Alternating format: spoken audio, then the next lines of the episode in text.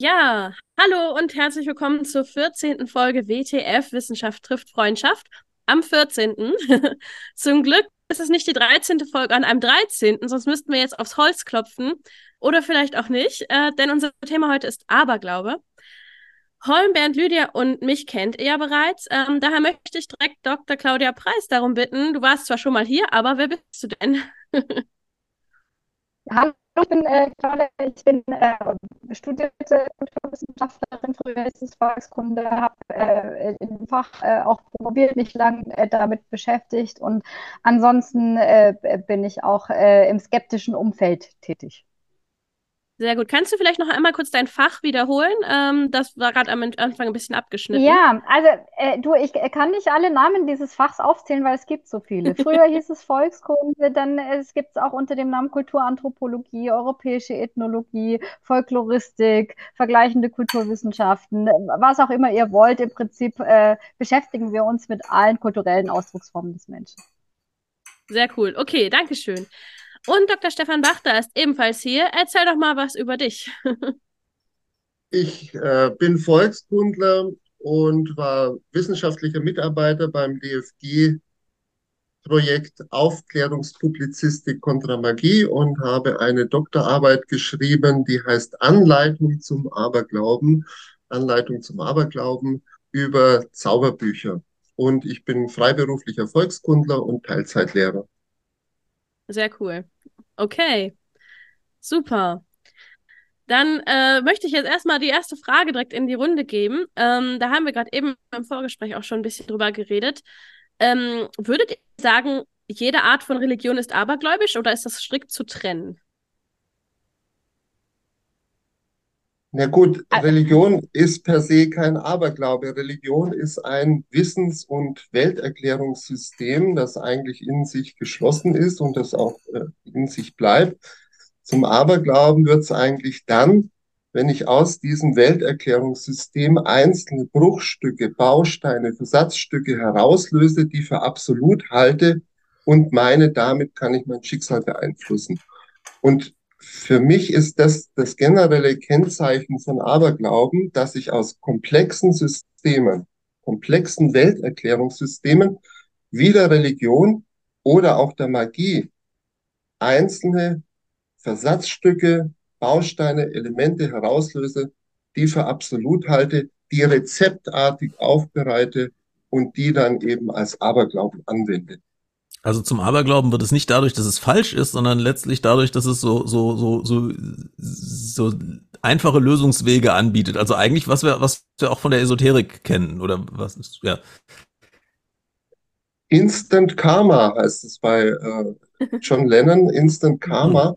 Äh, es ist wirklich so, ich will das und ich mache das und so soll es funktionieren.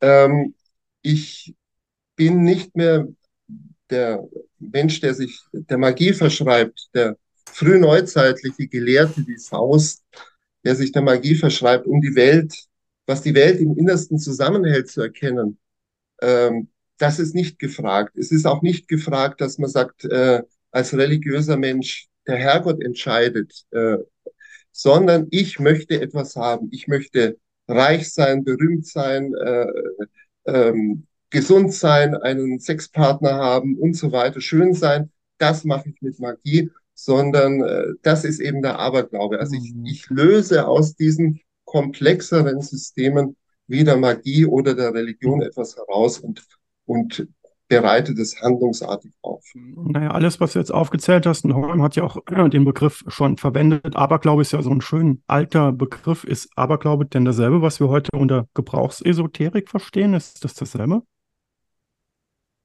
Würde ich sagen, weil sich die Esoterik ja auch auf, äh, bei ganz vielen Spielarten bedient. Da kommt bei der Esoterik kommt ja noch dazu auch äh, Sachen, die man aus der Ethnologie übernimmt, also aus äh, fremden Denksystemen, Feng Shui, äh, Schamanismus und so weiter und so fort.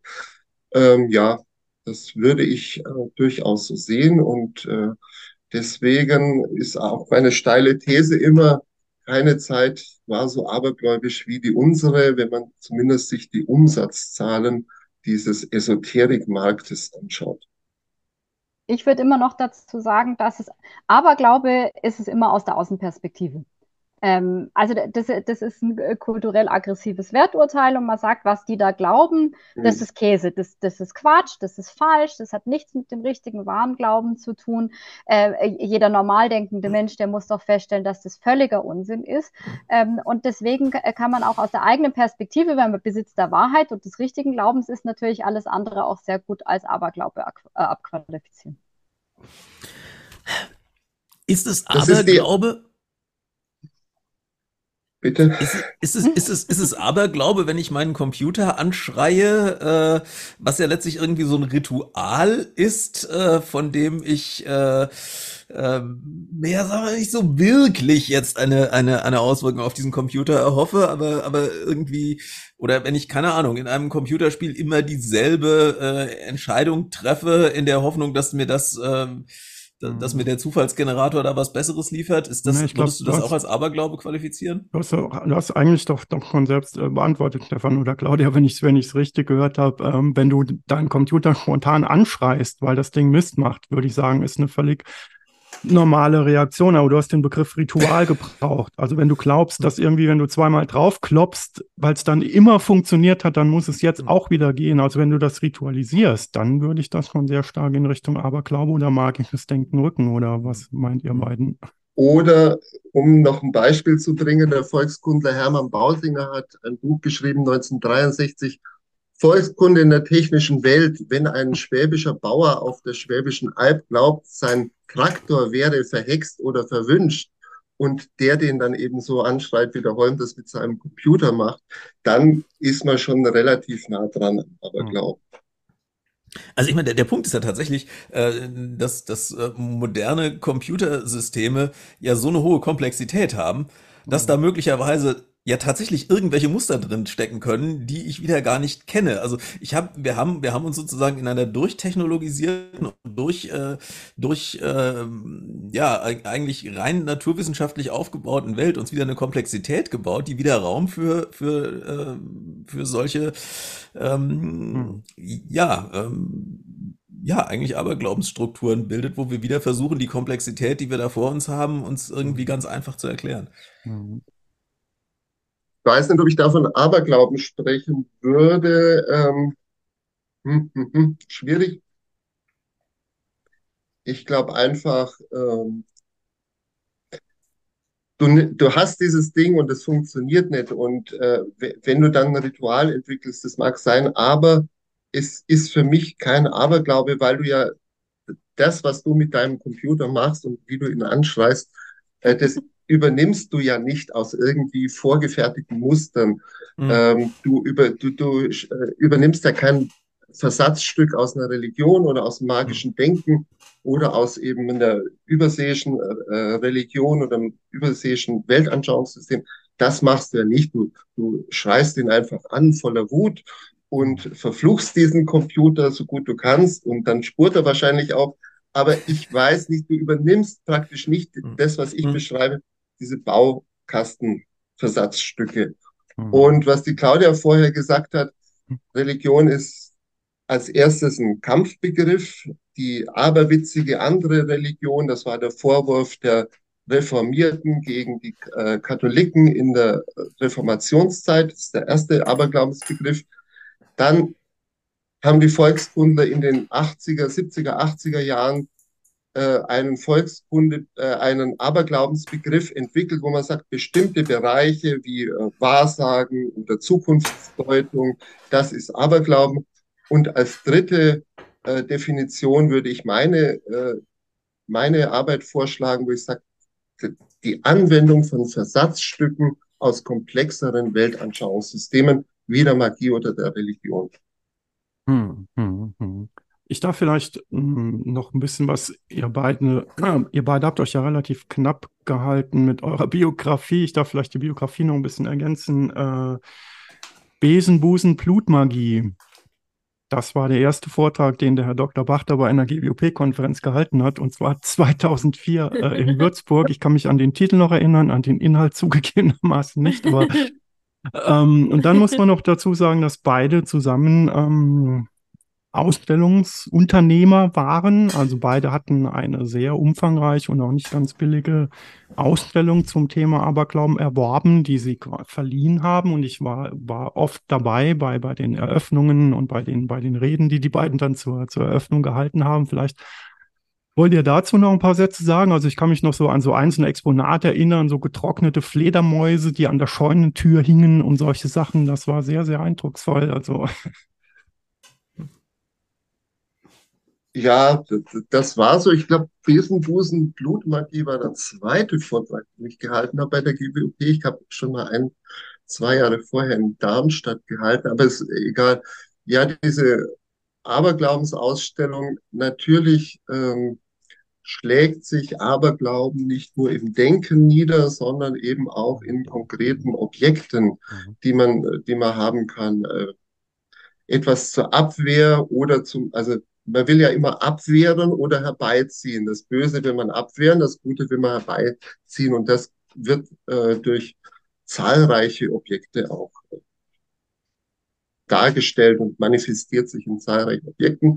Davon haben wir eine schöne Sammlung äh, und die äh, wurde auch äh, oft gezeigt. Ja. Also ich glaube, das Interessante äh, an der Ausstellung war immer, dass die Leute, dass diese Praktiken nicht so weit davon entfernt sind, was Leute heute tun. Äh, nur sie hatten andere Versatzstücke dazu, weil sie äh, erreichbar waren und weil äh, sie irgendwie anders mit den Dingen umgegangen sind oder weil die Probleme andere waren. Äh, also ich hab, hatte äh, ein, ein besonderes Ausstellungsstück ist ähm, in dieser ähm, Ausstellung ist ein Freisenhäubchen. Ein Freisenhäubchen ist eine Haube, die einem neugeborenen, noch nicht getauften Kind aufgesetzt wird um es vor dämonischer Besessenheit zu schützen. Also das muss, das Kind trägt diese Haube, die ist mit allen möglichen so Sprüchen und Symbolen verziert, bis zur Taufe. Äh, nach der Taufe, dann ist die Erbsünde weg und so weiter, dann ist es nicht mehr so ein Problem. Aber das, äh, da hat man vorher halt, vor allem wenn man mit dem Kind das Haus verlässt, da haben wir wieder das mit der Türschwelle und so weiter. Also das, das Kind ist nicht in, in, in einem geschützten Raum und dann muss es sowas tragen, weil sonst kommt der Dämon und nimmt sich das gleich mit. Und das sind natürlich Dinge, äh, die, die erklären sich äh, einer heutigen Person nicht von alleine, weil heute denken wir nicht mehr an dämonische Besessenheit vor der Taufe, wir denken aber vielleicht an andere Dinge. Wir denken vielleicht über solche Sachen nach. Was ist mit so einem Kind, kind das noch nicht geimpft ist? Ähm, äh, verlasse ich mich da voll auf den Nestschutz. Also wäre wär wieder ein Thema für Annika. Was ist denn dieses, äh, dieser junge Eltern äh, Glauben und Aberglauben? Darüber ja, hat, hast du ja auch schon mhm. mal, äh, genau. Also ich glaube nicht, dass du ein Freisenhäubchen irgendwie angedient hast, aber äh, Bernsteinketten und Tralala, ja, das genau, sind halt genau. wieder andere Geschichten. Ja. Oder Homöopathika für äh, Bauchweh und äh, Verdauungsstörungen. Ja, ne? ganz genau. Wobei man, du hast jetzt gerade Homöopathika gesagt, ähm, was, glaube ich, sehr, sehr wenige Leute wissen oder ihnen zumindest bewusst ist, äh, Homöopathie stammt ja lupenrein eins zu eins aus der Magie, soweit ich weiß. Also dieses Ähnlichkeitsprinzip gleich oder ähnliches wird mit ähnlichem Gehalt. Das ist ja ein uralter Analogiezauber bis, bis Hermes Trismegistos oder was, wenn es den wirklich gegeben hat. Das ist so Similia similibus curantur also dieses Ähnlichkeits- und Analogiedenken, das finden wir sowohl in der Religion wie auch in der Magie. Also wenn wir in der Religion ähm, etwa an äh, die Johanneshäupter denken, Johannes der Täufer, dem wird das, der Kopf abgeschlagen und an verschiedenen Wallfahrtsorten gibt es so Johannesschüsseln, heißt das. Da liegt dann, also ist ein, ein, ein Teller, da liegt dann ein Kopf also ein nachgebildeter Kopf und diesen Kopf kann man dann sich äh, draufsetzen und das soll Kopfweh kurieren. Also Similia similibus curantur, Ähnlichkeiten äh, heilen äh, und das ist ein Denken aus der Religion. Und äh, das Gleiche ist eben auch mit der Homöopathie, dass bestimmte Stoffe wirkmächtig für bestimmte Krankheiten sind. Das ist ein Zuordnungsprinzip und die Homöopathie kommt ganz erst rein aus der Magie, der Magie als Welterklärungssystem. Also ich Magie ausdrücklich hier nicht als negativ abwertender Begriff äh, verwendet, sondern als äh, Begriff für ein Weltanschauungssystem, das äh, in der Antike entsteht und in der Renaissance wiederentdeckt wird und im 16. und 17. Jahrhundert doch auch die europäische Geistesgeschichte bestimmt. Und hat sich Mhm. die Definition von Aberglaube über die ähm, Zeiten verändert? Sprich, war dann im Mittelalter oder in der Frühneuzeit oder in der, keine Ahnung, vor 100 Jahren, war das da was anderes? Ähm, wie, wie sieht das aus? Ja, der Begriff Aberglaube ist ein neuzeitlicher Begriff, weil wir natürlich erst in der Neuzeit mit der Reformation den, die Konkurrenz haben, dass die äh, katholische Religion durch Luther und Calvin eben ein, ja, Konkurrenz bekommt. Und man sagt, das sind die, äh, die glauben aber irgendwas ganz Abseitiges, die glauben noch an Heilige und die glauben noch an Wallfahrten und die glauben noch an Motive. Also es war immer dieser negativ abwertende Begriff, der papistische Aberglaube, wie das damals oft äh, genannt wurde. Da entsteht es und äh, der Begriff, das Wort selber ist auch äh, eben im 16. Jahrhundert erstmals literarisch nachgewiesen. Und dann eben die zwei Versuche von, von Volkskundlern, ähm, Dieter Hamening, äh, Christoph Daxelmüller, der auch Wissenschaftsrat bei der GWUP war, Daxelmüller, die eben sagen, ein bestimmtes Spektrum an Praktiken bezeichnen wir als Aberglauben. Wahrsagen, Zukunftsdeutung, äh, Prognostik, äh, solche Sachen, Astrologie. Und mein Ansatz eben, ich sage, das kommt alles aus Versatzstücken von Welterklärungssystemen wie der Religion und der Magie. Mhm. Du hast am Anfang gesagt, ähm, deine Doktorarbeit geht über Zauberbücher. Ich weiß nicht, ob das heute immer noch so ist, aber so, wir sind ja ungefähr gleich alt bei uns in der Schule. Äh, hatte man natürlich mal in das sechste und siebte Buch Moses reingeschaut. Das gab sogar in der Stadtbücherei, stand es meistens rum und man hat es mal mitgenommen, um irgendwie bessere Noten zu kriegen oder um den Liebeszauber mal ausprobieren. Aber da steht ja so ein abstruses Zeug drin, das konnte man ja gar nicht nachmachen. Da hätte man irgendwie Igel schlachten müssen und die Zunge von dem Igel auf die Türschwelle kleben müssen und so ein Zeug äh, steht, steht da ja drin. Ich weiß nicht, wie populär das heute noch ist, Claudia. Ich weiß nicht, ob Fritz mal sowas erzählt hat aus der Schule. Ähm, aber also das wenige, was ich darüber weiß, das Buch ist nicht von dem biblischen Moses geschrieben worden, sondern ist irgendwie so im 16. Jahrhundert oder so entstanden und steht auch nur Quatsch drin, soweit ich weiß. Also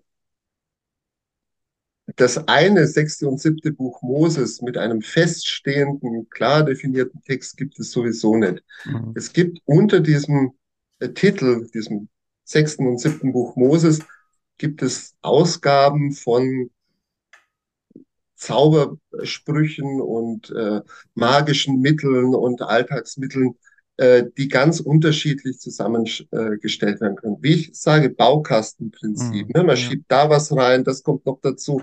Und der Verleger meint, das wäre auch noch ein ganz super Rezept gegen Trunksucht und äh, Sch- Schweißfüße und so weiter. Dann, dann hauen wir das auch noch mit rein.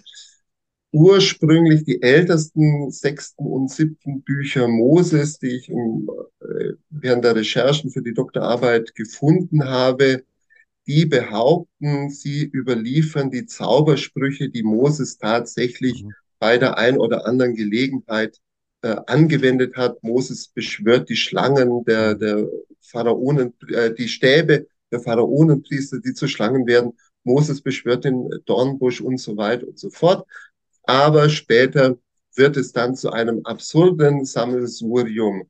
Nur es ist so, über Gerichtsakten wissen wir, dass diese absurden Rezepte noch bis Mitte des 20. Jahrhunderts angewendet wurden. Also man, man äh, liest in einem sechsten und siebten Buch Moses, das mache, um den Luzifer zu beschwören. Der bringt dir dann einen Haufen Geld, eine Kiste voller Geld und die machen das. Und das wird aber gerichtsnotorisch. Äh, es fällt auf, weil sie müß, mussten da ein Reh äh, schlachten und das haben sie sich aus Genau. dem Wildgatter durch einen Einstiegdiebstahl besorgt. Ja, blöd, Und äh, dann haben sie das arme Reh geschlachtet und haben auch noch das ganze andere Brimborium und Hokuspokus dazu gemacht. Sie haben es umgesetzt, 1949 noch. Ne? Also, ja. und wir wissen auch, dieses äh, sechste und siebte Buch Moses diente den sogenannten Hexenbannern als Anleitung. Bei Unglück in Haus und Hof war irgendwie was Böses schuld, die Hexe. Und der Hexenbanner hat behauptet, ich kann die Hexe identifizieren und einen Gegenzauber machen. Ich kann sozusagen als Witch Doctor auftreten. Und diese Hexenbanner haben sich bis, ja, letztlich bis in die jüngste Vergangenheit ihr Wissen aus diesen Zauberbüchern geholt. Ich habe äh, äh, du hast die Ausstellungen, die die Claudia und ich gemacht haben, angesprochen. Und wenn wir da äh, Ausstellungseröffnungen hatten, Ausstellungsveranstaltungen, da haben uns bis in die letzten Jahre die Leute noch angesprochen, ja, ja, da gab es jemand, der war als Hexe verschrien und der wurde dann auch eben im Dorf aus, äh, ausgegrenzt. Und diese Ausgrenzung ging sehr weit. Juristen haben es dokumentiert. Die ging mhm. sehr weit bis also tätliche Angriffe, Brandstiftung, Leute vertrieben und so weiter. Also das ist alles dann auch ja. nicht mehr, nicht mehr harmlos nee. und es sind Dinge, die im 20. Jahrhundert passiert sind. Da gibt es, kann ich nur sagen, ich bin ja mhm. ein großer Fan von alten Fernsehserien. Also ich bei YouTube gibt es ja rauf und runter mittlerweile bei den Fernsehklassikern Graf Joster, kann ich sehr empfehlen. Und eine zweite Serie ist die seltsamen Methoden äh, des Herrn Wanninger. Wanninger. Da gibt es eine Folge, wo es genau darum geht, dass so eine Frau aus ihrem Dorf als Hexe ausgegrenzt wird und er muss ihr zur Hilfe kommen. Und das ist, glaube ich, in den 60er oder 70er mhm. Jahren gedreht mhm. worden. Gibt es bei YouTube, kann man, glaube ich, raussuchen. Das, äh, Jetzt kam ich, aus dem Chat. Hm? Es, es, kam aus dem Chat die Frage, äh, was im, im, so im katholischen Glauben äh, von, von Sascha Vogel kam das. Im katholischen Glauben das Anschreiben des Hauses mit Zahlen. Äh, also ich bin nicht katholisch ich kenne das mehr so mit diesem CMB, CMB. und so. mhm. ähm, hat das was also ist, ist das nicht irgendwie auch Aberglauben weil das ja so ein rausgerissenes äh, Einzelritual ist ähm, dem da eine Bedeutung zugeschrieben wird? Oder ist es noch als gelernter Katholik sage ich, es gibt so etwas wie Sakramentalien. Also es gibt Segnungen und Weihungen, die den Gläubigen Vollzug des Gläubigen erfordern. Wenn ich glaube, dass diese Anschrift am Dreikönigstag CMB und die Jahreszahl, dass mir, dass das Haus segnet oder dass eine Fahrzeugsegnung mir dazu verhilft, dass ich keinen Motorschaden oder Unfall habe, oder, oder, oder, also dass ich an diese Segnungen glaube und die nachvollziehe. Sie müssen aber nicht unbedingt wirken. Ich kann trotz Fahrzeugsegnung, trotz Hausanschrift einen Unfall oder einen Hausbrand oder sonst was haben. Ne? Mhm. Das ist, der Gläubige würde sagen, das steht im, äh, im Belieben des Herrgotts. Äh, der mhm. Herr, dein Wille geschehe.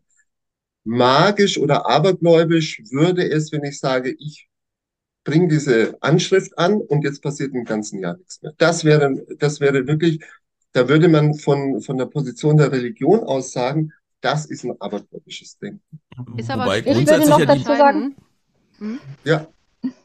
Claudia? Ich würde noch dazu sagen, dass äh, wenn, wenn, wenn wir das heute sehen, diese Kreideanschrift über einer Tür, das noch nicht mal heißt, dass die Leute an irgendwas glauben. Weder an was Abergläubisches noch katholisch sind, sondern irgendwas. Da waren die Sternsinger da, die mhm. haben irgendwas gemacht. Vielleicht hat man das noch nicht mal mhm. verstanden, weil man überhaupt kein Deutsch oder Bayerisch spricht. Die, da waren halt irgendwie ein paar lustig verkleidete Kids und ja, die hatten noch so einen Klingelbeutel dabei.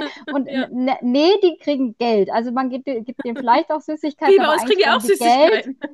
Also bei mir nicht, bei mir kriegen die Geld. Weil Geld und Süßigkeiten, Claudia. Ja, die, die Sternsinger sammeln ja auch nicht für sich. Das ist ja für, genau, für, eben. Für also das heißt, es kann durchaus ein Zeichen sein, äh, die waren da, ich habe denen Geld gegeben, die haben mir das angeschrieben, ich mache hm. das jedes Jahr, ich nehme an diesem Brauch teil uh, und ob ich da irgendwas glaube, das, das sagt gar nichts darüber aus. Es kann sein, dass ich nur, vielleicht finde ich auch nur einfach den Brauch schön, bis, bin nicht katholisch oder sonst irgendwas, verstehe auch nicht, worum es geht, aber ach, das machen die hier so in dieser Region und da freue ich mich, dass es diesen Brauch noch gibt. Ne? Die Claudia hat ein wichtiges Stichwort gesagt. Brauch. Also Brauch ähm, da gibt es natürlich so einen Übergangsbereich. Ne? Also ich, da muss man nicht dran glauben, sondern am 5. oder 6. Januar kommen halt die Sternsinger, die schreiben das als Segensformel hin und sie mhm. sammeln für einen guten Zweck. Ähm, da sind wir im, im, in diesem Übergangsfeld zwischen einem individuellen Aberglauben und einer Brauchhandlung, äh, die halt regional üblich ist. Dazu noch zwei Sachen, bevor ich das nämlich vergesse. Hier hat tatsächlich jemand in den Chat geschrieben, was ich auch gerade dachte vorhin, nämlich wir hatten mal in einer anderen Sendung über die polnische Zmora geredet, was ja so eine Vampirform ist, so von der Vorstellung her. Und ich glaube, ich hatte das damals auch erzählt, dass meine Oma, Jahrgang 1923, aufgewachsen in einem Wallfahrtsort in Oberschlesien, also so ein kleinen Ort, dass die nämlich erzählt hat, dass da eine junge Frau für eine Smorra gehalten wurde, die an einer Erkrankung litt, aufgrund derer sie eben bläulich gefärbte Lippen hatte. Und die Leute waren so absolut überzeugt davon, dass diese junge Frau eine Smorra ist, dass die also wirklich niemand mit der geredet hat und die wirklich maximal ausgegrenzt wurde. Mhm. Das ist also real passiert in der Jugend meiner Oma. Und äh, von daher also sicherlich kein Einzelfall. Und interessanterweise war ja ein Wallfahrtsort. Und an dem Ort habe ich auch als ich ein Kind war, häufiger mal Verwandte besucht. Und da gibt es einen riesen Markt mit Zeug, das du kaufen kannst. Das ist natürlich etwas, was man vielleicht hier in Deutschland nicht so kennt, aber vor dieser Wallfahrtskirche sonntags hast du einen Markt mit unfassbar viel Heiligenbildchen, ähm, Weihwasser, Becken und was weiß ich was alles. Und solche Dinge kaufen sich ja Menschen auch, weil sie glauben, sie könnten damit was beeinflussen. Also beispielsweise so ein Weihwasserbecken an der Wohnungstür, also hat meine Großtante immer benutzt, bevor sie rausging, weil sie der Meinung war, das würde sie schützen. Ne? Also Mhm. das war für sie ja auch die Meinung, ich muss das jetzt benutzen, dann bin ich geschützt. Oder dass man Kindern irgendwelche heiligen Amulette dann ähm, geschenkt hat äh, zur Taufe und so. Ich will sagen, das sind ja auch alles Sachen, mit denen Menschen ja versuchen, etwas zu beeinflussen positiv. Und man sah auch in der Kapelle dort in diesem Wallfahrtsort dann ganz viele Dankestafeln. Hm. Diese Dankestafeln mit Danke, Mhm. weil ich für Krankheit XY geheilt wurde. Und dann werden da auch so Dankesgaben hinterlassen in diesen, äh, also an diesen Orten, in so Kapellen. Das ist ja natürlich alles Religion, aber diese Form der Religionsausübung ist schon sehr nah dran, einfach von der Grundlogik eigentlich äh, von dem, was wir natürlich auch auf der ESO-Messe sehen. Da kauft sich jemand auch Es ist, glaube ich, keine Religion mehr. Also Ja. du hast jetzt drei Punkte angesprochen. Der erste Punkt ist, Leute werden auch im 20. Jahrhundert, Frauen vor allem, werden immer noch als Hexen diffamiert und als Hexen ausgegrenzt, verfolgt. Und das Ganz, geht ganz kurz, ich habe gerade nachgeschaut, die Wanninger Folge heißt Die Hexe von Öddach. Gibt's bei YouTube, unbedingt empfehlenswert. Es gibt auch eine Folge, die Öd, äh, die Ödin oder wie heißt, die Drudin heißt, genau, Mhm. beim Königlich Bayerischen Amtsgericht. Das kann man auch sehen. Nochmal zur Lydia. Also wir haben das, der, der erste Punkt, Frauen werden ausgegrenzt, diffamiert und das geht eben bis in den Bereich äh, der Körperverletzung und bis, dass man die Leute zum, zum Selbstmord treibt.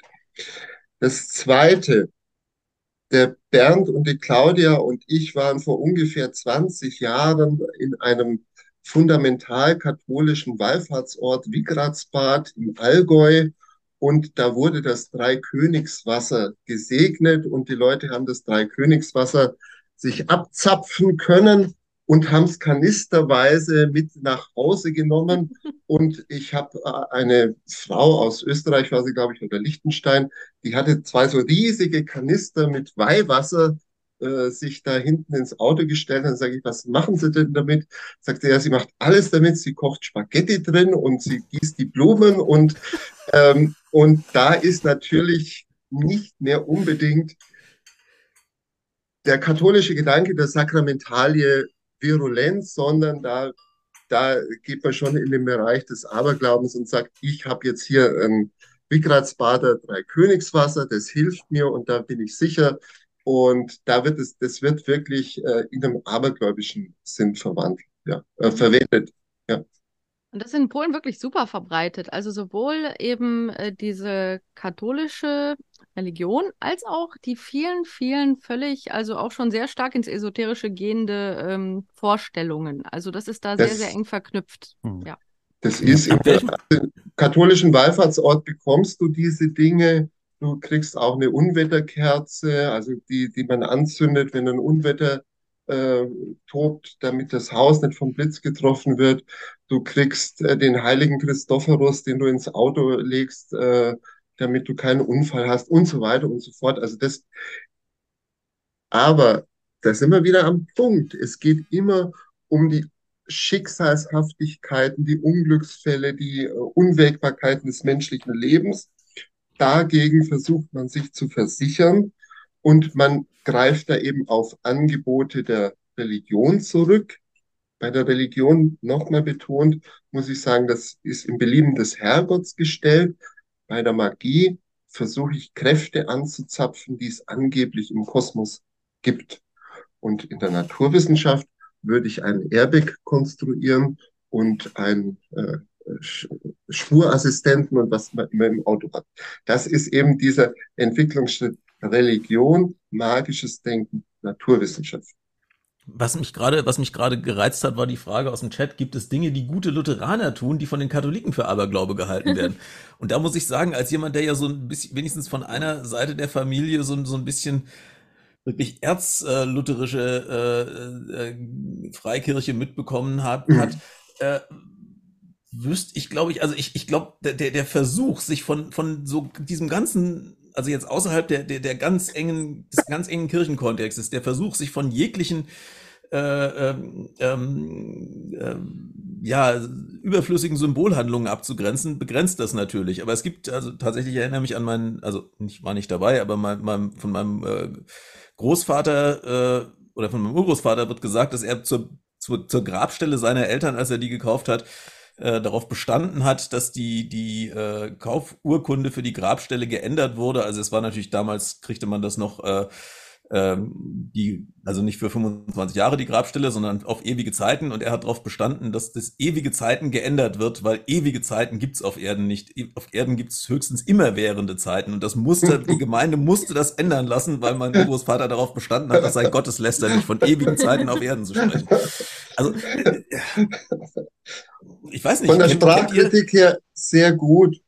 Und es ist ähm, tatsächlich so, der Kollege Johannes Dillinger hat es mal festgestellt, dass die Lutheraner im 16. Jahrhundert tatsächlich ein Problem hatten. Es galt ja das Prinzip cuius regio eius religio. Der Landesherr entscheidet darüber, welche Religion die Untertanen haben. Und wenn jetzt so ein Landesfürst entschieden hat, er wird äh, evangelisch, protestantisch, kalvinistisch, was auch immer, dann standen den Untertanen ja bestimmte Methoden nicht mehr zur Verfügung, wie sie ihre Alltagsschwierigkeiten bewältigt haben. Eine Wallfahrt zur heiligen XY äh, oder eben ein, ein, ein Bittgang dorthin. Das war dann eben verboten, weil man war ja Lutheraner. Und da gibt's relativ viele Dokumente aus der frühen Neuzeit drüber, dass sie zwei Methoden angewendet haben. Erstens mal sind die Lutheraner ins katholische Nachbarterritorium nach wie vor zum Wallfahren gegangen und haben dem heiligen Silvester einen Schweinskopf irgendwie dargebracht als Motivgabe. Oder sie haben zu etwas gegriffen, was gleichzeitig im 16. Jahrhundert auf den Markt der Möglichkeiten kam, nämlich magische Praktiken. Mhm. Die Renaissance-Gelehrten haben die Magie wiederentdeckt und das diffundierte, das Wissen drüber diffundierte so langsam in das Volk hinein und einer magischen Praktik äh, konnte sich auch eben ein äh, Anhänger, ein Protestant verschreiben, während er des, diesen katholischen äh, Glauben nicht nachvollziehen konnte. Und es gibt, ich habe das mal gemacht im, im Zuge der Doktorarbeit, es gibt, sind die gleichen Probleme, ob ich Wallfahren gehe im katholischen Bereich oder ob ich ein Zauberbuch verwende, ein frühes Zauberbuch aus dem 16. Jahrhundert. Es geht immer ums Gleiche.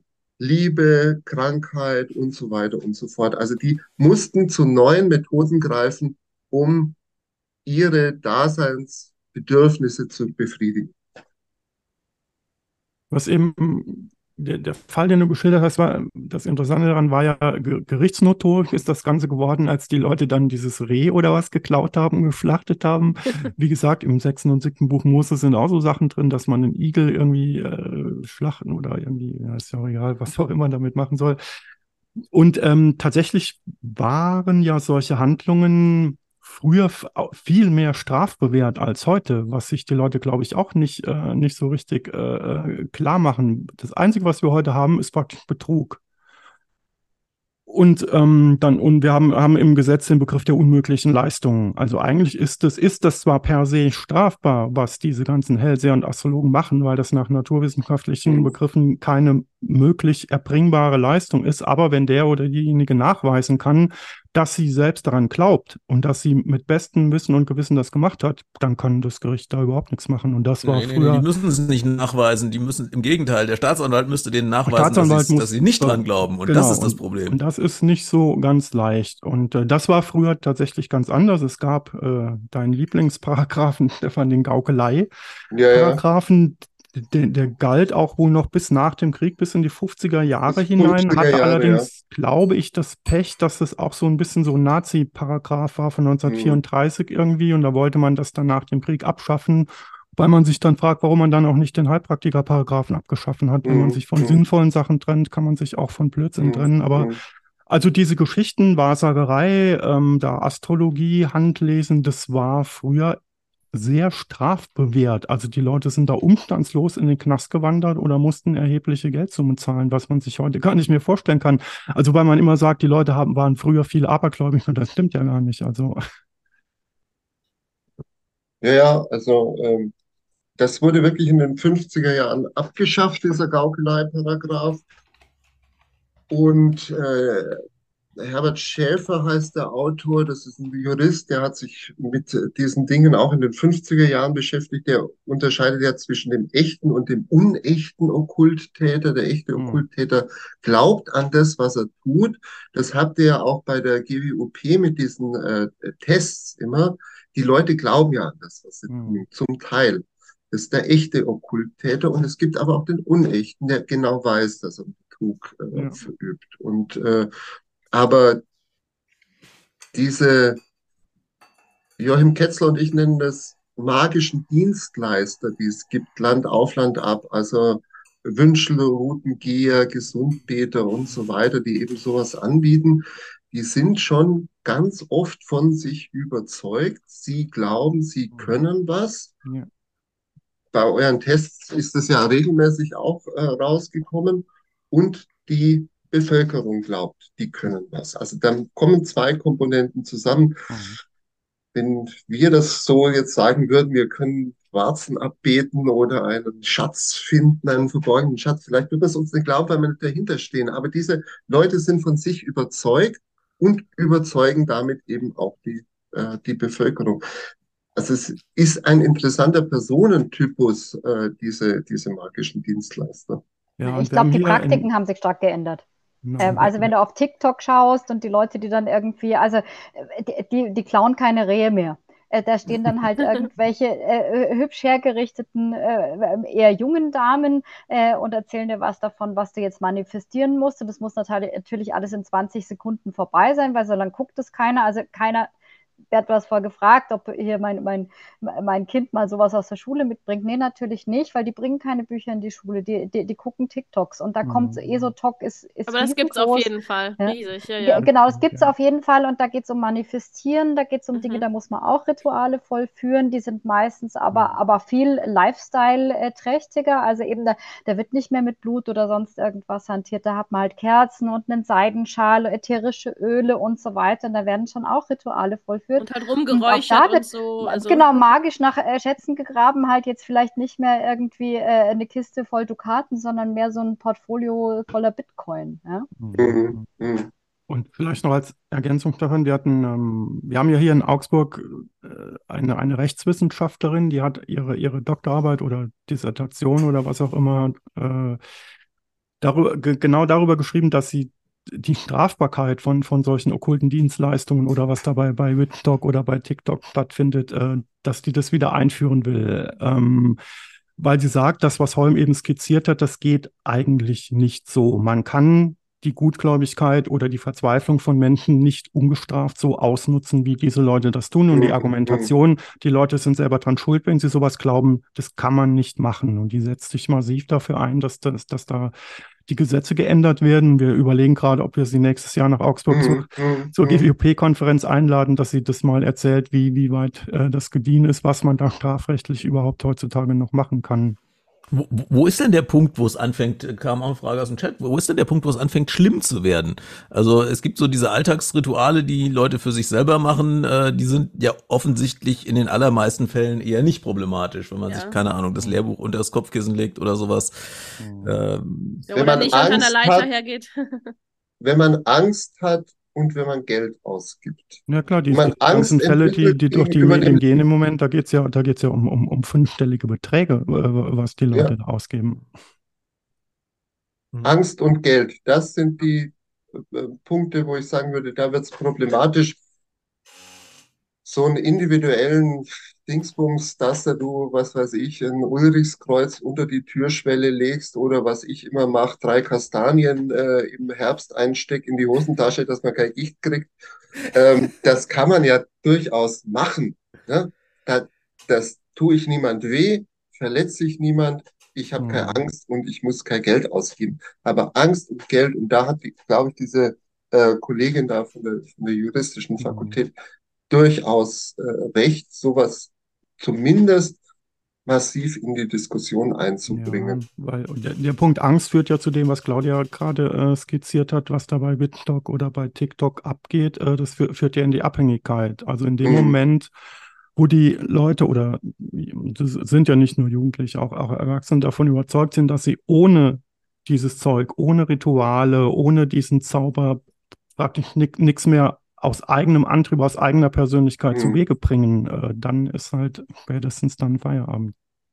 Ja, du hast halt nicht genug manifestiert, ne? Das Ja, geht eben, nicht darum, habe genau. ich was Ist gelernt, habe Immer ich das selber schuld, ja. geübt, Das ist so habe, habe ich toxisch. Ja, ja, genau. Ich habe mich im, im Job nicht angestrengt. Nee, ich habe halt nicht genug manifestiert. Und das ist natürlich äh, Du hast es nicht die genug gewollt.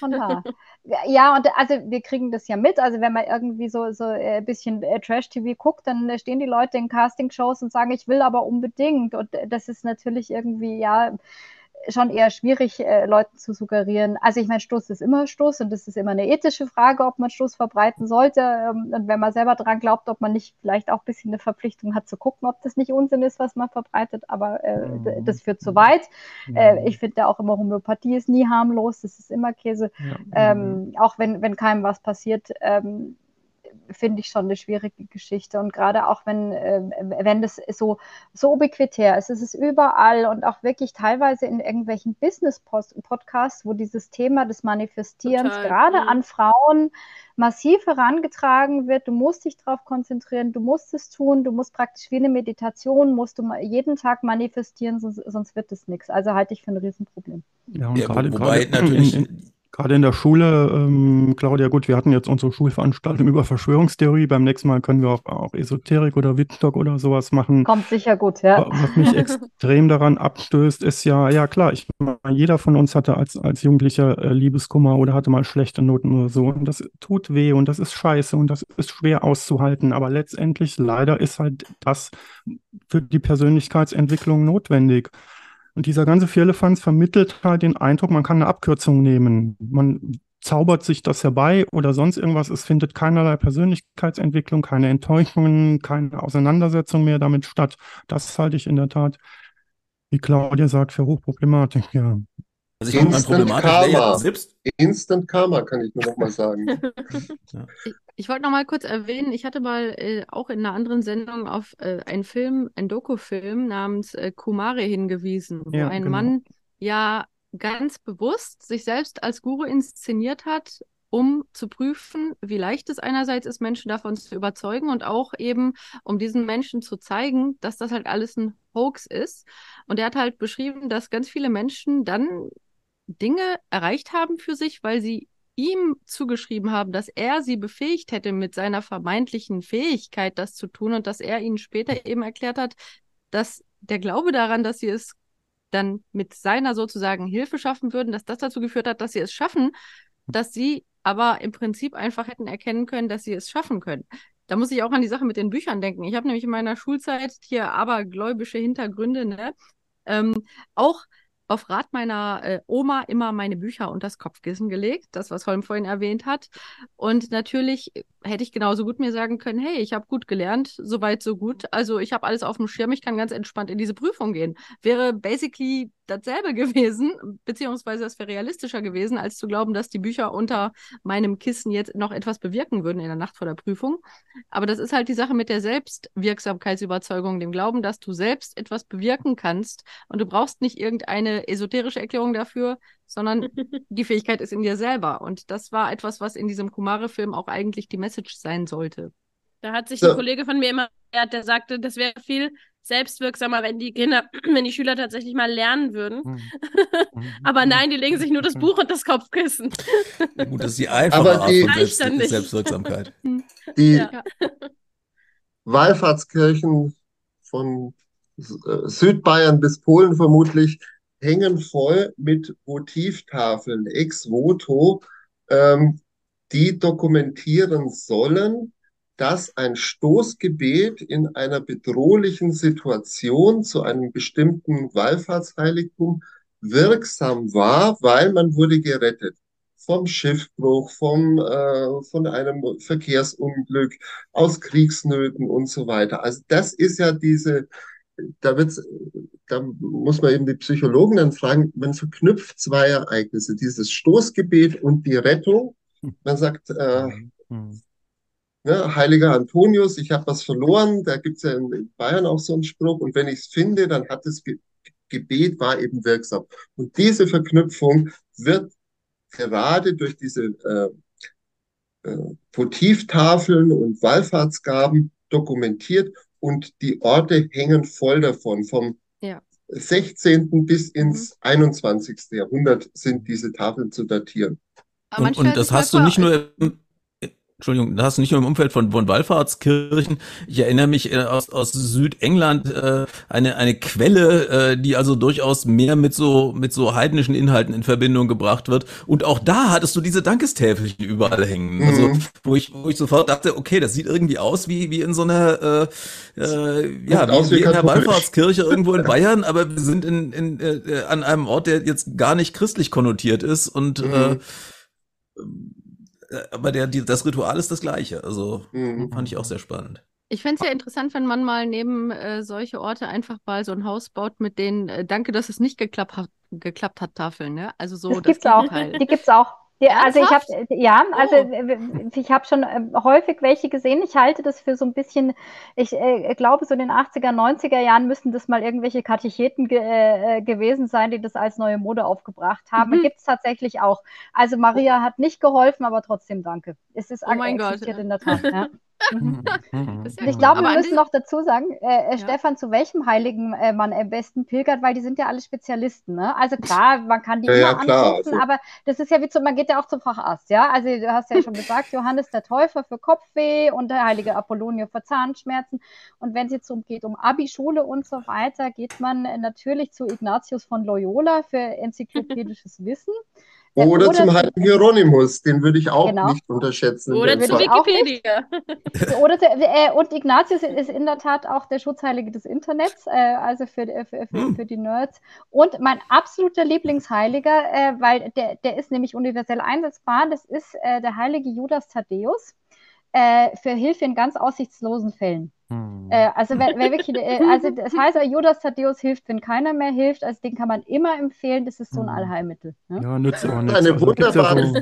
Szene mit Sean Connery und Kevin Costner in dem grandiosen Film The Untouchables gibt, wo auch Judas Thaddeus als äh, Patron der schutzlosen oder hoffnungslosen Fälle oh, ja. dargestellt wird. Mal ja. wieder anschauen, ne? nicht immer abergläubisch sein, sondern auch mal guten Film gucken, Untouchables dann äh, empfehle ich an dieser Stelle auch noch Good Omens. Zweite Staffel ist raus.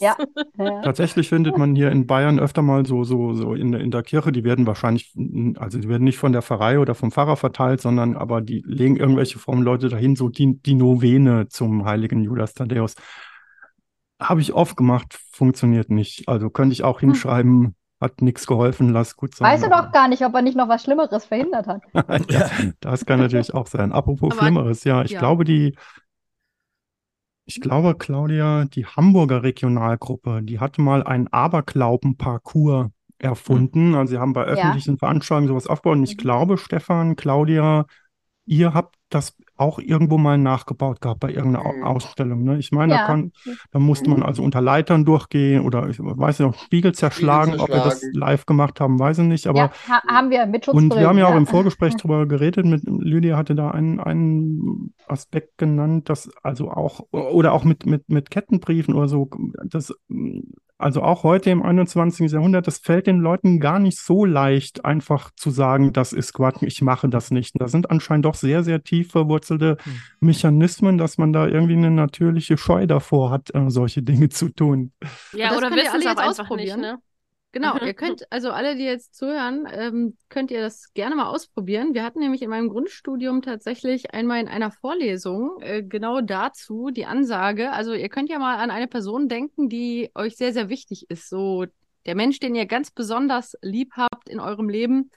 Und dann einfach die Aufforderung, nehmt jetzt ein Stück Papier und schreibt auf dieses Stück Papier, ich will das, und dann schreibt ihr den Namen dieser Person, stirbt.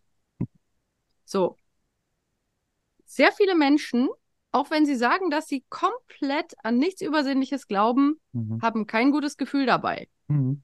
und stehen dann da und sagen, nee, es fühlt sich nicht gut an, wenn ich das jetzt wirklich hier auf diesen Zettel schreiben würde. So, und das ist ein Beispiel, dass selbst Menschen, die sagen, sie haben keinerlei abergläubische Überzeugung, dass da trotzdem aber etwas wirkt. Und da wären wir bei dem Punkt, dass unsere Gehirne ja automatisch Muster erkennen. Und das haben wir ja in sehr, sehr vielen Bereichen, wenn wir versuchen, rational zu erklären, was Menschen so wahrnehmen. Und viele Menschen sagen dann, naja, wenn ich mir dann vorstellen würde, dieser Person würde dann etwas Schlimmes passieren, Mhm. dann könnte ich mich vielleicht des Gefühls nicht erwehren, dass es vielleicht doch mit diesem Zettel zu tun hat, auch wenn ich eigentlich rational weiß, dass es nicht so ist. Das wäre so eine Verknüpfung, die natürlich in der Realität nicht vorhanden wäre. Also von Also- daher, äh, hm, Ich war ja mal, Claudia hat mich begleitet, der Bernd hat es vermittelt äh, bei diesem üblen Esoteriker, dem Pfarrer Fliege in der Sendung.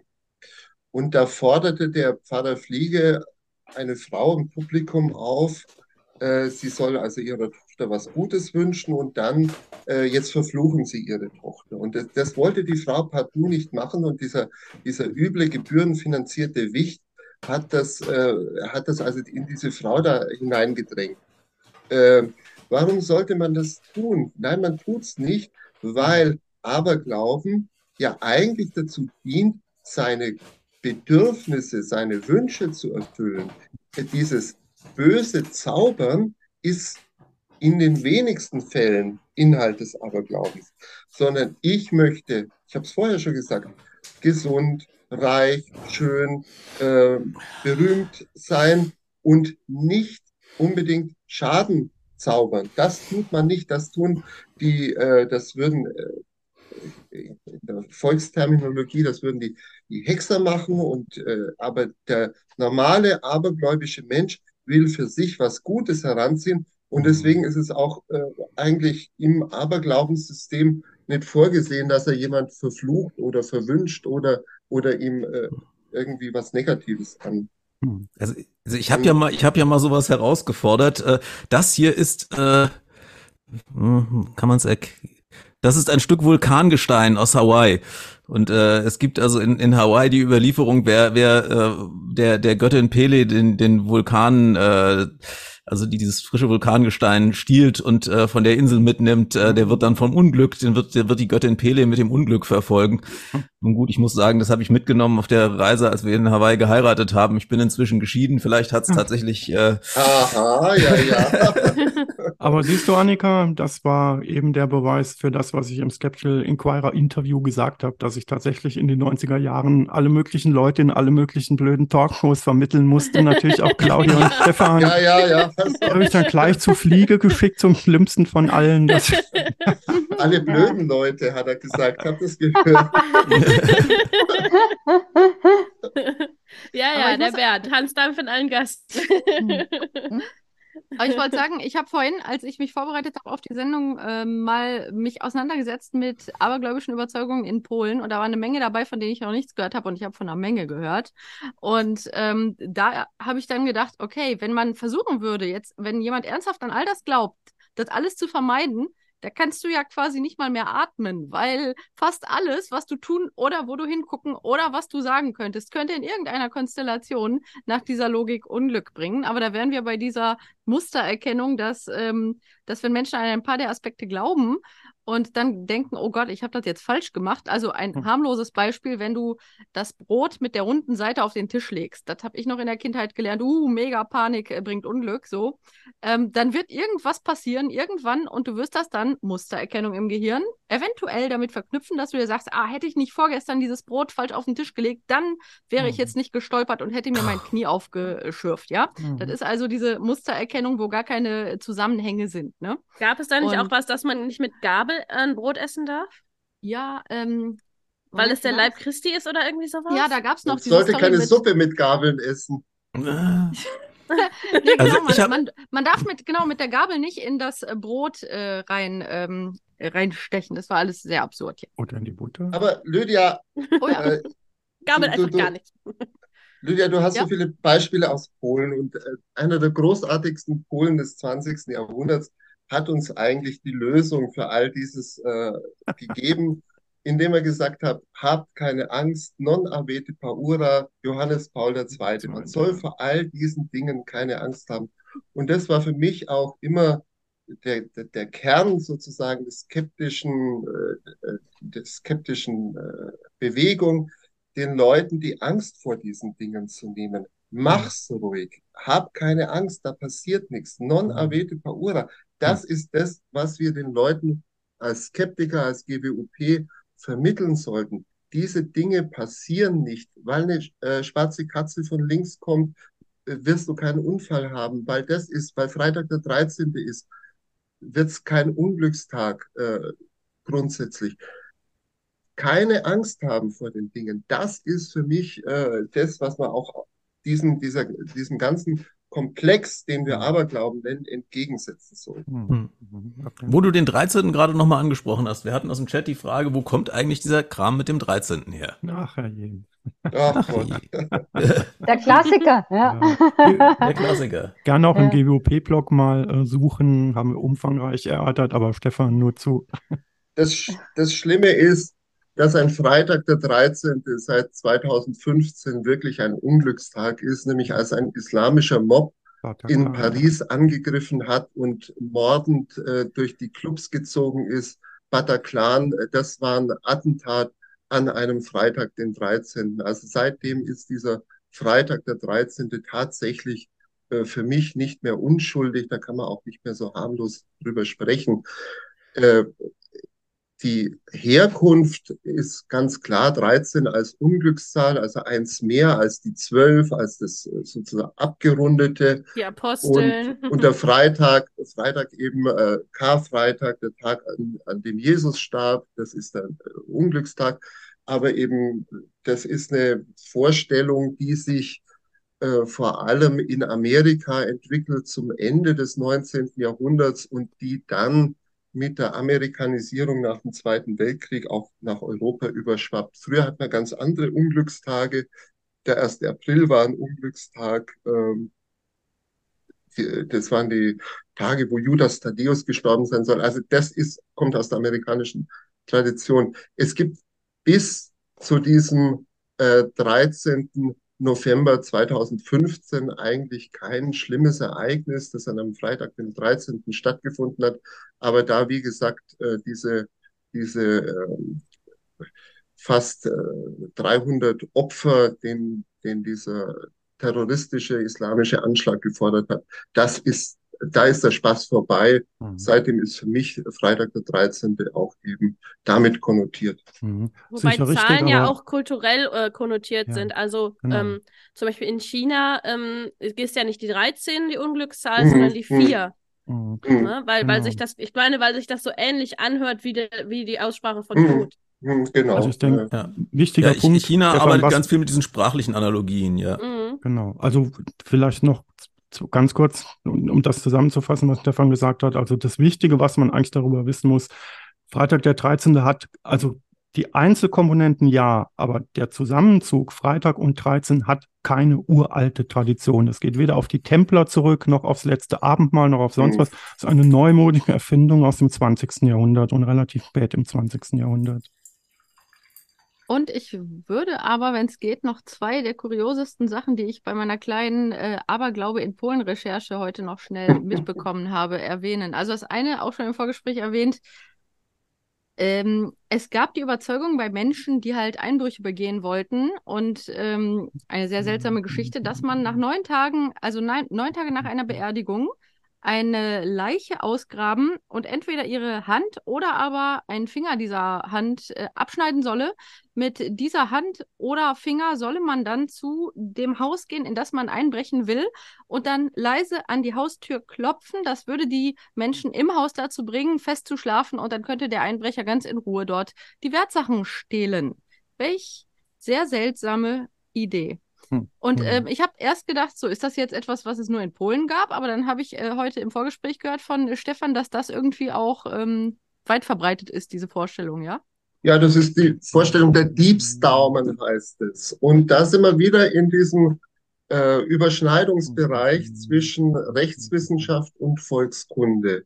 Und in den alten Kriminologie-Lehrbüchern, Hans Gross zum Beispiel, ist immer noch bis in die 70er Jahre ein Kapitel eingearbeitet gewesen, Aberglauben und Verbrechen. Denn einen Diebsdaumen sich zu besorgen, die Hand oder den Finger oder den Daumen, ähm, ist natürlich wieder eine Straftat, Störung der Totenruhe, Leichenschändung und so weiter. Also da sind wir wieder in diesem Bereich.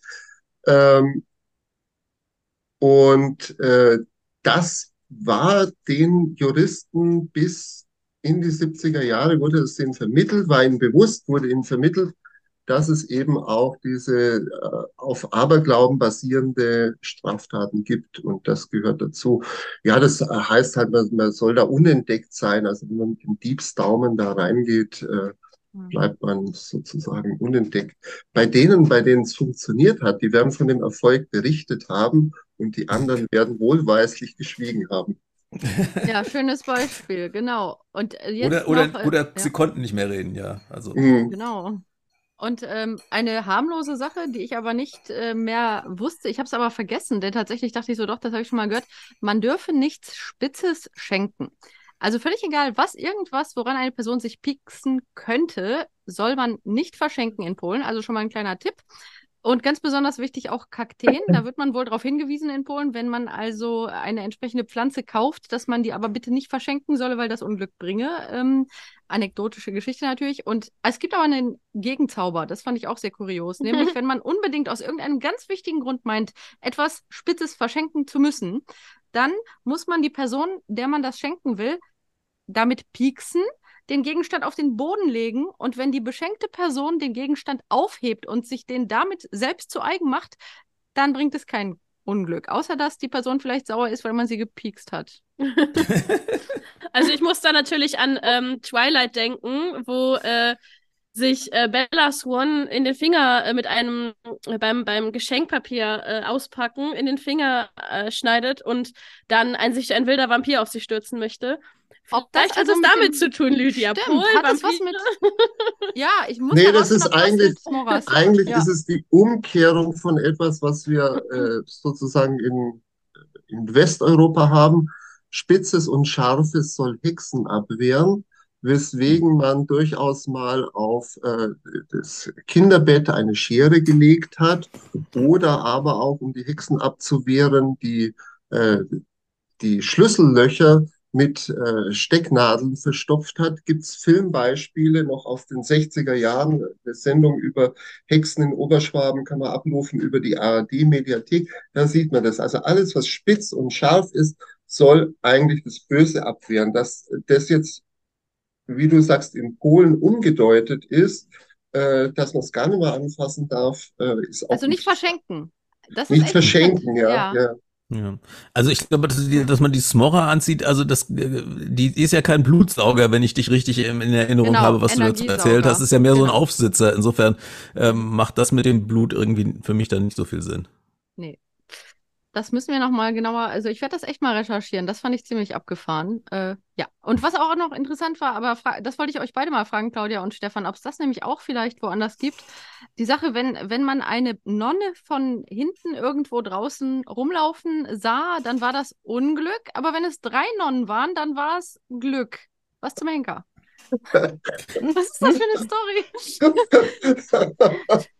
Habt ihr also drei Nonnen sieht man heute ja nicht mehr. Die, die, die Konvente, ja. die sterben einfach aus. Ja. Drei auf einmal also, wäre schon viel. Ja. Drei auf einmal. Auf dem Kirchentag vielleicht. Ja, genau. Also ein, dieses Einzige, was ich dazu gefunden habe, war, dass theoretisch in äh, früheren Zeiten Nonnen ja auch Kranke pflegten. Und so wie wenn irgendwo eine Nonne irgendwo vielleicht zu einem Krankenbesuch unterwegs war, dass man dann dachte, oh, da ist jemand krank, da könnte sich jemand anstecken. Aber das mhm. war dann mhm. so ein Versuch, das zu erklären. Aber das fand ich auch ziemlich. Also manchmal sind die Erklärungen noch abstruser als der, der eigentliche ja. Gedanke dahinter. Also genau. das ist äh, sehr wahrscheinlich Quatsch. Also, also da müssen wir wirklich schauen, ob, ob nicht ein äh, sozusagen ein Heimatforscher, ein heimattümelnder Lokalhistoriker äh, ja. irgendwie sich da was aus den Fingern oder sonst so hergesogen hat äh, mhm. und solche Erklärungen liefert. Ähm, ja. Da muss man wirklich auch dann äh, quellenkritisch sein als Historiker, quellenkritisch sein und gucken, ist das überhaupt dokumentiert in alten Schriften über mhm. äh, Magie, über Aberglauben, über Zauberei, ist es in alten Zauberbüchern dokumentiert oder hat sich das halt mal einer ausgedacht und bei irgendwelchen Führungen und, äh, und, und, und äh, mhm. Lokalterminen dann weitererzählt? Also ich, oh, ja. ich, ich, wir hatten es im Vorgespräch ja schon mal von der von der Frage, hat das möglicherweise mitunter einen ganz praktischen Hintergrund? Du hattest das Feng Shui erwähnt. Also im Feng Shui gibt's wohl ernsthaft äh, den den den Lehrsatz, äh, den, den Toilettendeckel offen zu lassen. Und man hatte ja in China früher eher Plumpsklos. Äh, Sorge für schlechtes Qi, äh, mit anderen Worten für schlechte schlechte Luft. Äh, das ist jetzt nicht wahnsinnig weit hergeholt. Oder auch so Sachen mit äh, unter einer Leiter durchlaufen, da hätte wahrscheinlich auch die, die Bauberufsgenossenschaft Einwände und nicht bloß äh, jemand, der abergläubisch ist, ja. Also. Da haben solche Rezepte manchmal auch äh, wirklich sozusagen einen rationalen Hintergrund. Und ich würde auch nicht unter einer Leiter äh, durchlaufen, wo oben einer weißelt, und äh, man sollte vielleicht auch keinen Spiegel zerhauen, weil äh, venezianisches Spiegelglas in der frühen Neuzeit ein teures Luxusprodukt war, genauso wie auch Salz verstreuen eigentlich Verschwendung von der, von der teuren Ressource war. Oder auch, man soll keine Schwalbeneier zum Beispiel ausheben, was letztlich auch ein Rezept ist für einen Tierschutz. Ähm, also die haben schon manchmal äh, auch einen durchaus äh, nachvollziehbaren Sinn, möchte ich sagen. Jo.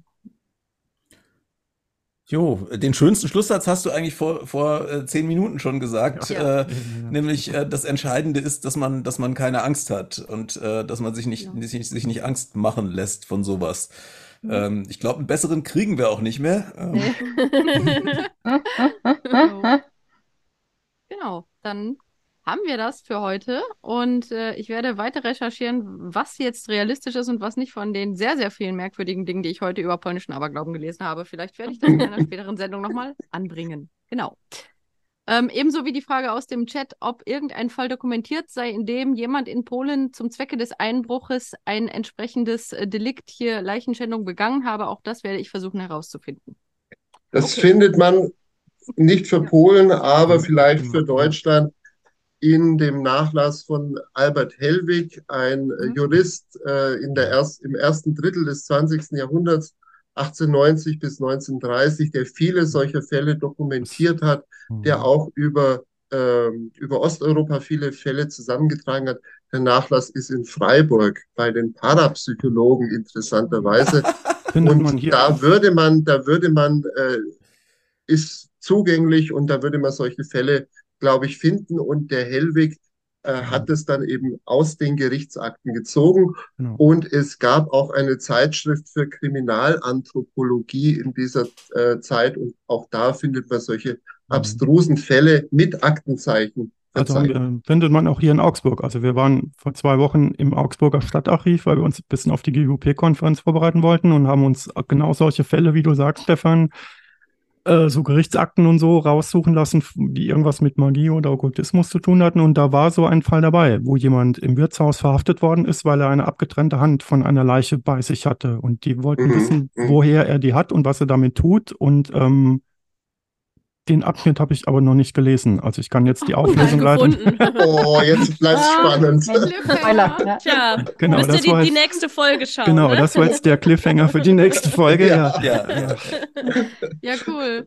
Okay, also vielen Dank. Das war mega auch äh, für mich wieder erhellend heute Abend und ich hoffe auch für euch alle, die ihr zugehört habt.